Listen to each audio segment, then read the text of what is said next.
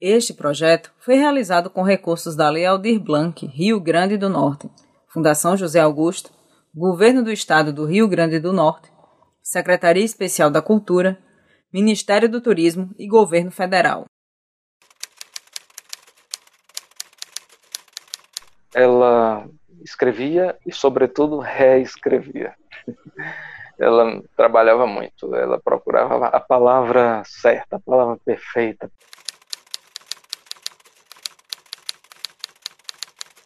Miriam Selle pegou essa modalidade e transformou a uma mulher escrevendo como mulher, dentro de uma modalidade que deveria ser masculina.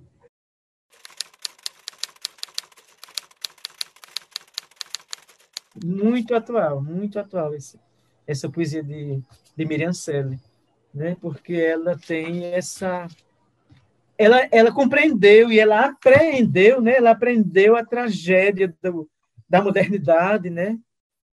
Dessa crise sem fim, né?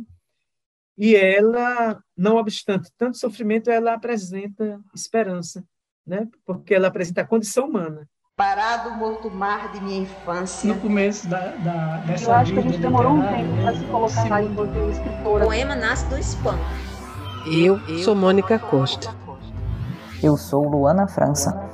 E esse é o podcast O que dizem essas mulheres?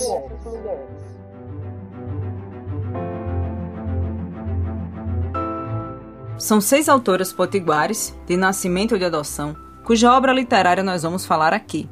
A poeta do programa de hoje é Miriam Selling.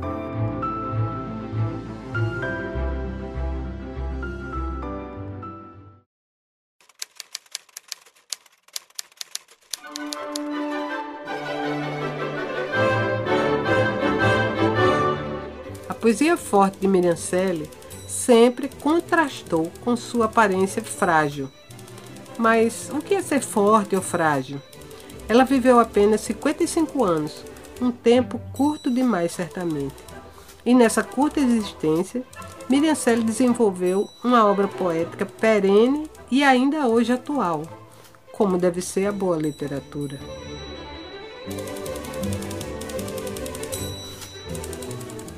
E antes da poesia, o nome de Miriam Célia Araújo Dantas da Silveira já estava inscrito na história do Rio Grande do Norte. Com o diploma que ela alcançou e que foi concedido pela Escola del Periodismo de Madrid, na Espanha, em 1954, ela foi a primeira pessoa no Rio Grande do Norte a obter graduação superior em jornalismo no exterior e a primeira mulher a dar expediente no período noturno em redação de jornal impresso, em Natal. Ela teve atuação profissional nos jornais A República, Tribuna do Norte e Diário de Natal, mas destes, apenas a Tribuna do Norte ainda circula. Diva Tavares escreveu a dissertação Cantigas de Ontem e de Hoje sobre o livro Cantigas de Amigo, de Miriam Selle. A dissertação de Diva foi defendida no programa de pós-graduação em letras na Universidade Federal do Rio Grande do Norte, a UFRN. Em entrevista por videoconferência para esse projeto, ela destacou o protagonismo de Miriam. Porque ela chama muita atenção. Ela chama atenção por ser mulher, por ser professora naquela época, em uma escola como Ateneu Norte Rio Grandense, escola como na época dela era Etiferne, redutos bem masculinos, e essa mulher ela se inseriu nesse mundo. Ela vai para uma redação sozinha, como mulher à noite, dá plantão noturno. Uma coisa nunca vista. Então, ela abriu o espaço. Hoje, o nome de Miriam Selle foi escolhido pelos funcionários da antiga Escola Técnica Federal do Rio Grande do Norte, a ETFERN, e é lembrado na sala de estudos professora Miriam Selle, no atual IFRN. E também nomeia a Escola Estadual Miriam Selle, localizada no conjunto Nova Natal, no bairro Lagoa Azul, zona norte da cidade. No livro Miriam Selle, Branco e Nanquim, com a obra poética da nossa autora, Elicelso, filho dela, informa que esse diploma espanhol, abre aspas, auxiliou no processo de reconhecimento da Faculdade de Jornalismo Eloy de Souza, fecha aspas, faculdade que depois viria a ser integrante da UFRN. Eli também conversou com a gente por videoconferência. A busca da palavra perfeita é uma das lembranças que ele guarda da mãe. A gente interagia muito, né? Sobretudo quando eu fui começando a, né, a ficar adulto e tal, que tinha mais noção das coisas. E eu, eu vi né, mamãe produzindo, é, ela escrevia e, sobretudo, reescrevia. ela trabalhava muito, ela procurava a palavra certa, a palavra perfeita, a palavra, né, porque boa parte da poesia dela é metrificada, né, então é, também tem essa preocupação, né, com, com a estrutura, com a forma, mas que a forma pudesse dizer, né, a coisa, não era só a melopeia, não era só a fanopeia, era também a logopeia, né? Como é que as palavras constroem coisas dentro do poema. E ela sempre estava fazendo e refazendo. Pedia opinião, minha opinião. Quem sou eu para dar opinião, né? Na, na poesia dela. Né? Mas ela ela pedia opinião, me mostrava as coisas, e ia fazendo as coisas. Talvez assim como nós, você nunca tenha ouvido as palavras melopeia, fanopeia e logopeia. E para facilitar sua vida, nós vamos dar a definição delas retiradas do Edicionário de Termos Literários. Os três são modos retóricos que Ezra Pound definiu para carregar a energia, a linguagem poética. A definição do autor estadunidense está na obra ABC of Reading, de 1934. A melopeia é, na sua origem grega, melopoia, que é composição de cantos líricos. Ela é a arte de musicar a poesia e passou a significar qualquer melodia, recitada ou cantada, em ritmo calmo e monótono. O termo remete-nos para o mundo criativo dos sons no texto poético. A fanopeia traduz o poder visual da imagem, e a logopeia deriva do termo grego logopoeia, criação de palavras, e traduz a capacidade de combinação da forma e do conteúdo das palavras, com o objetivo de obter a obra sublimada pela beleza estética. Assim, pode-se dizer que um dos critérios que Miriam Selle usava para escolher as palavras para seus poemas era sua forma. Mas antes de ser poeta e escrever livros, Miriam Selle era leitora. E quais eram as referências dela? Elicelso, que também é poeta, falou sobre quais eram os autores que a mãe dele gostava de ler. Ela gostava muito de Lorca, né? mas ela lia outros autores. Antônio Machado, por exemplo, também. São poetas espanhóis, né? mais ou menos conhecidos, né? O Lorca é bem mais conhecido, acho até, pelo menos no Brasil, do que o Antônio Machado. Mas ela lia muito, ela, assim, o que eu vi, né, da minha experiência com ela, é que ela sempre estava lendo e colocava um livro na mão dela e ela lia, né? Gostava muito de Hilda Hilst também, né? Quando conheceu a Hilda, eu acompanhei, mas lia, lia de tudo. A poesia brasileira, ela lia bastante, né? Conhecia muito bem. Ela foi professora de português. Como professora, ela deu aula em diversas instituições. No Ateneu Norte Rio Grandense, de 1954 a 1980, e de 1965 a 1974, ela foi professora na Escola Técnica Federal do Rio Grande do Norte antiga ETFERN, atual IFRN. Ela também foi professora na Escola de Jornalismo Eloy de Souza e na Faculdade de Filosofia em 1966. O filho Eli afirma que a professora Miriam Selle não se preocupava apenas em dar aulas. O interesse pelos alunos ia muito além. É, de uma pessoa muito simples, né? muito alta também, espiritualmente, uma pessoa despojada, amiga né, dos amigos, é, muito preocupada também com, a atividade de professora dela, né? Ela tinha um, um, interesse muito grande pelos estudantes dela, um interesse que fugia do, da, da mera sala de aula, né, para a vida é, particular, né, dos estudantes, né, o que é está passando por problema, quais eram os problemas, o que é que podia ser feito, né, ela é, era bem atuante assim, né, ela não, não, não, gostava de ver seus estudantes com, passando necessidade, né, tinha estudantes que ela conseguia refeição, ela sempre teve essa preocupação, uma preocupação social também muito grande. Humberto Hermenegildo é professor aposentado da UFRN, membro da Academia Norte Rio Grandense de Letras e tem produzido significativo material acadêmico sobre o modernismo no Rio Grande do Norte, sobretudo na poesia de Jorge Fernandes e a participação de Câmara Cascudo no modernismo.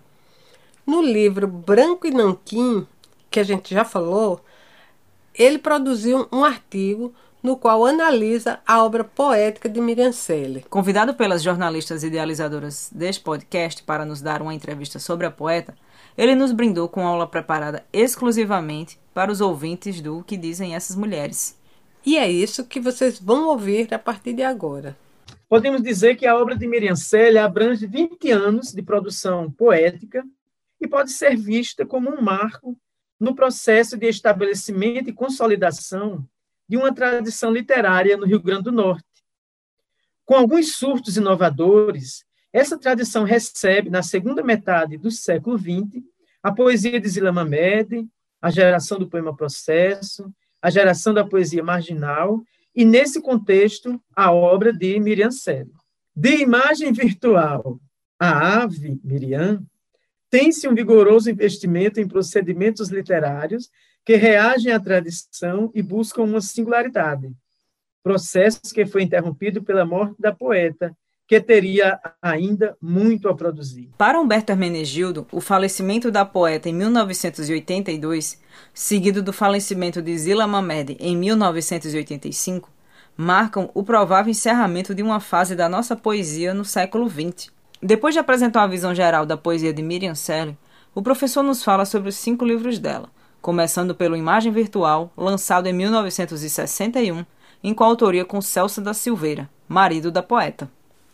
A expectativa inicial de leitura da obra, dada a situação de publicação de imagem virtual no âmbito de uma coleção que homenageava o ícone do, do modernismo local, Jorge Fernandes, foi apenas parcialmente atendida e passou, em grau maior nesse livro, o registro mais próximo que era o da geração de 45. No entanto, a busca pela compreensão da condição humana promoveu um distanciamento em relação ao exercício da técnica que a vinculava a uma geração de poemas de poetas atemporais. Imagem virtual ganhou com essas aproximações e distanciamentos o sentido de um canto de paz que permite entrever o planeta reconciliado diante das memórias da morte que o eu lírico carrega como um sofrimento ao qual opõe a esperança.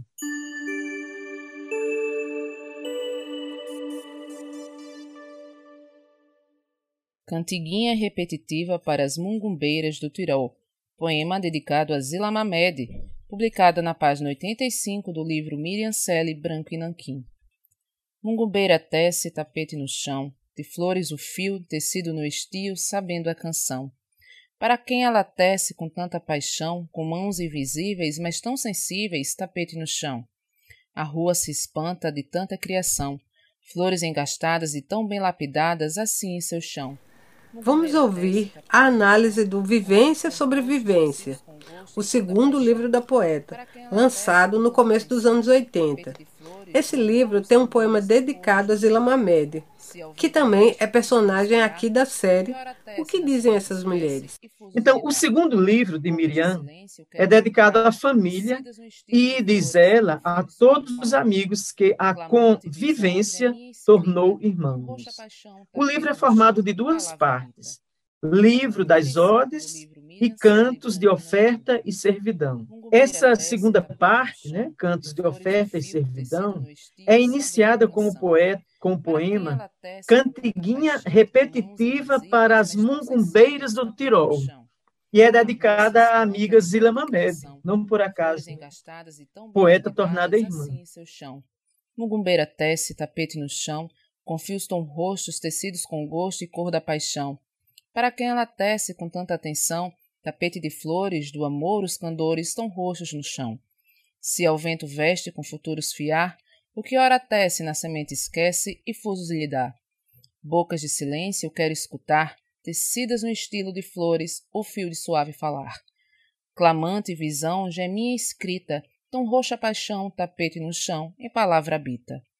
Ele ressalta, entretanto, que a poeta não olha apenas para o lado privilegiado da cidade. Então, o louvor à cidade é, porém, crivado de tensões.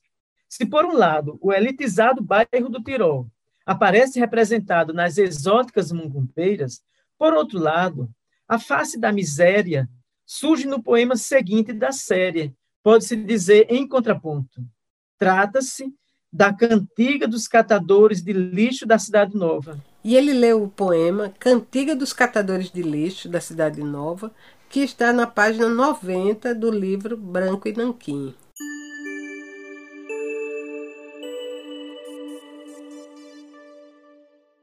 Eis meu ofício, sulcar o lixo com nossa mão, como na terra sulcar o grão. Se bem dizemos essa abastança, nos afogamos no mar de lixo e emergimos de seus detritos. Assim, lambendo no suor o osso do nosso ofício, detrito e atrito, pois somos tantos, nem sempre irmãos, já somos ricos, donos do lixo. Agora, Humberto Hermenegildo apresenta o terceiro livro de Miriam Selle, Cantigas de Amigo, e que ele chama de obra-prima. Com esse livro, a poeta ganhou o prêmio Antoniel Menezes em 1980, concedido pela Prefeitura de Natal. Seria o terceiro livro, Cantigas de Amigo, o catalisador do processo de amadurecimento da obra em curso, por revelar de forma ímpar os conflitos de um eu lírico feminino em desarmonia com o seu derredor. Nesse livro, tradição e modernidade se enfrentam e se resolve no interior da forma poética, revelando que aquela expectativa inicial de leitura do primeiro livro poderia ser anacrônica, caso se cumprisse, o que não significa que devesse ser desconsiderada. Pelo contrário, revela que a poeta estava de acordo com as tendências de sua época, ou seja, reagindo a um século que se completou sem resolver os grandes impasses postos à prova. Talvez por isso os últimos livros contenham traços de uma obra inconclusa e, coincidentemente, testemunha de tempos pós-modernos, representados por um eu lírico anunciador do apocalipse e, ainda assim, zeloso de alguma esperança na humanização do planeta.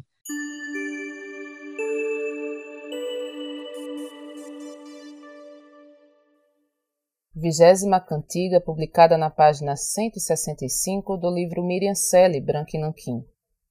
Ai, flores do meu verde prado, fazei acordo comigo que das manhãs do amor sentido vistes vós o desalmado. Ai, flores, procurai o amado, ao roxinal perguntai, bem azinha logo aprazai, tempo de ir estar ao meu lado. Ai, flores do meu verde prado, tanta ausência jaz comigo, sem grito de esperança, ázego canto da amante e do amado desse amor que descaminha por quem só vivendo ama. Ai, flores verde rama, triste sina estar sozinha. Seguimos no nosso exercício de compreender a obra poética de Miriam Selle, seguindo pela trilha do professor Humberto Hermenegildo. Agora ele fala do livro Inventário, lançado após a morte da poeta. Inventário ganhou o prêmio da Fundação José Augusto de Poesia no ano de 1981. O livro Inventário pode ser visto como uma despedida, expressão vigorosa de sofrimento e ternura. A própria Miriam testemunha na quarta capa do livro. Aqui são as palavras dela, abro aspas. São os bens que me vieram da ternura dos avós, das tias, dos primos. Para eles, para os que amei neste longo existir, a minha herança tão frágil, tão sentida e tão humana na sua condição. Então, fecha aspas, é, essa, essa, essas palavras dela dão o sentido do inventário, né, da herança. Cada um dos 17 poemas tem uma dedicatória a amigos e a poetas. Por exemplo, um é dedicado a Beryl Vanderlei, outro a Zila Mamed, outro a Estela Leonardos e também aos familiares dela.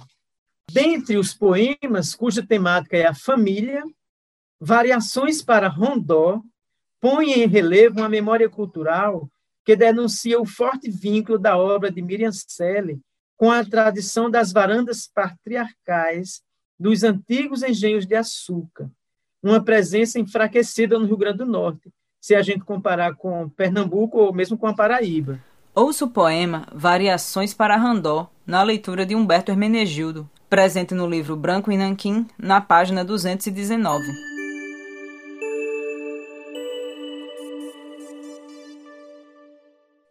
Tão meninas e tão barrocas, metidas em tantas roupas, sobrando nos sofás. Tão meninas e tão barrocas, de estremeços maternais, viviam esses sinais. Essas meninas barrocas lembravam suas bonecas esquecidas nos sofás. Tão meninas e tão barrocas, de graça muita, alegria pouca, suspiravam esses sinais. Tão meninas e barrocas, enfatuadas com tantas roupas, rendando nos sofás. Então, chegamos ao último livro da poeta.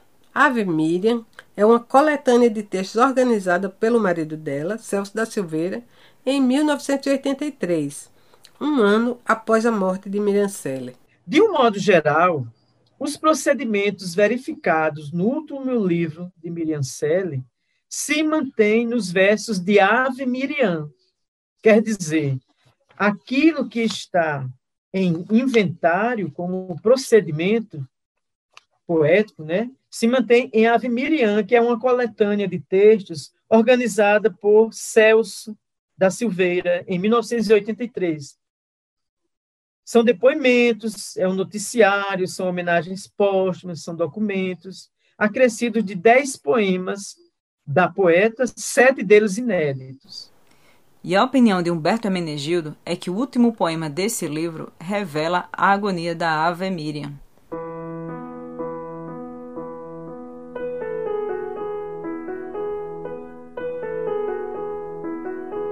Átomo, rei e senhor, por ora, servo manso que se adestra, ovo que a pomba da paz lhe dá calor, e as possibilidades de não pomba mas a apocalipta ave, zelai por nós, com o desmistificar o mundo, destruindo o homem, destrói a desigualdade, a fome, a injustiça e os fantasmas do medo e da morte, as pressões, as torturas. Orai por nós.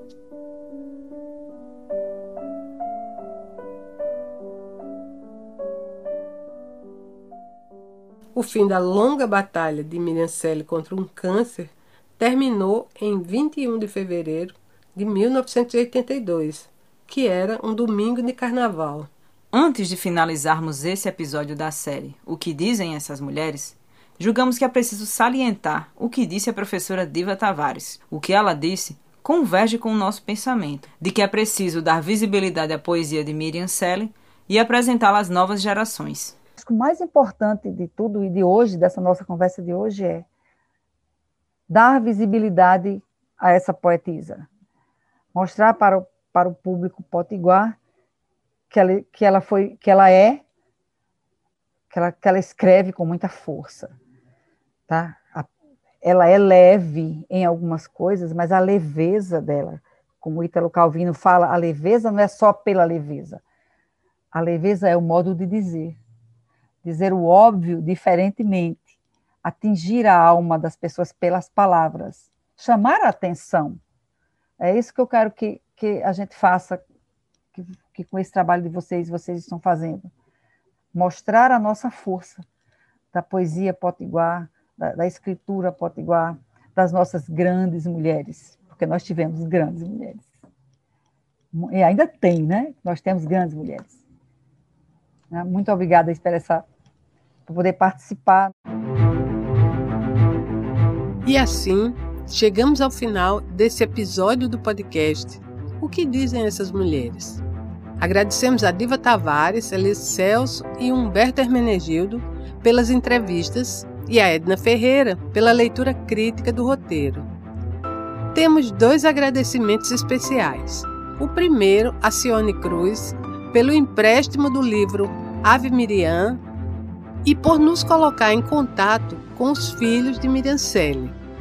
E o outro é para Hanna Dourado, pela leitura dos poemas de Miriam Selle nesse podcast. Este programa é uma realização do portal Nossa Ciência e tem direção de Mônica Costa, apresentação, produção, reportagem e pesquisa de Mônica Costa e Luana França, captação de áudio Mônica Costa e Luana França, edição e mixagem de som de Erickson Santana e roteiro de Mônica Costa. Para a realização deste programa, foram consultados os livros Ave Miriam, organizado por Celso da Silveira, Natal, editora UFRN, 1983. Miriam Selle, Branco e Nanquim, obra poética.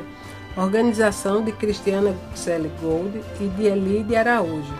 Natal, Sol Negro Edições, 2018. Literatura do Rio Grande do Norte, Antologia. Organização de Diva Cunha e Constância Lima Duarte. Natal, Fundação José Augusto, 2001. Dicionário Crítico das Escritoras Brasileiras, 1711 a 2001, de Nelly Novaes Coelho. São Paulo, Escrituras Editora, 2002. 400 Nomes de Natal. Coordenação Editorial Regiane Cardoso. Natal, Prefeitura Municipal do Natal, 2001. E Dicionário de Termos Literários, EDTL. Coordenado por Carlos Ceia. Disponível em edtl.com.pt. Este projeto foi realizado com recursos da Lei Aldir Blanc, Rio Grande do Norte, Fundação José Augusto, Governo do Estado do Rio Grande do Norte, Secretaria Especial da Cultura, Ministério do Turismo e Governo Federal.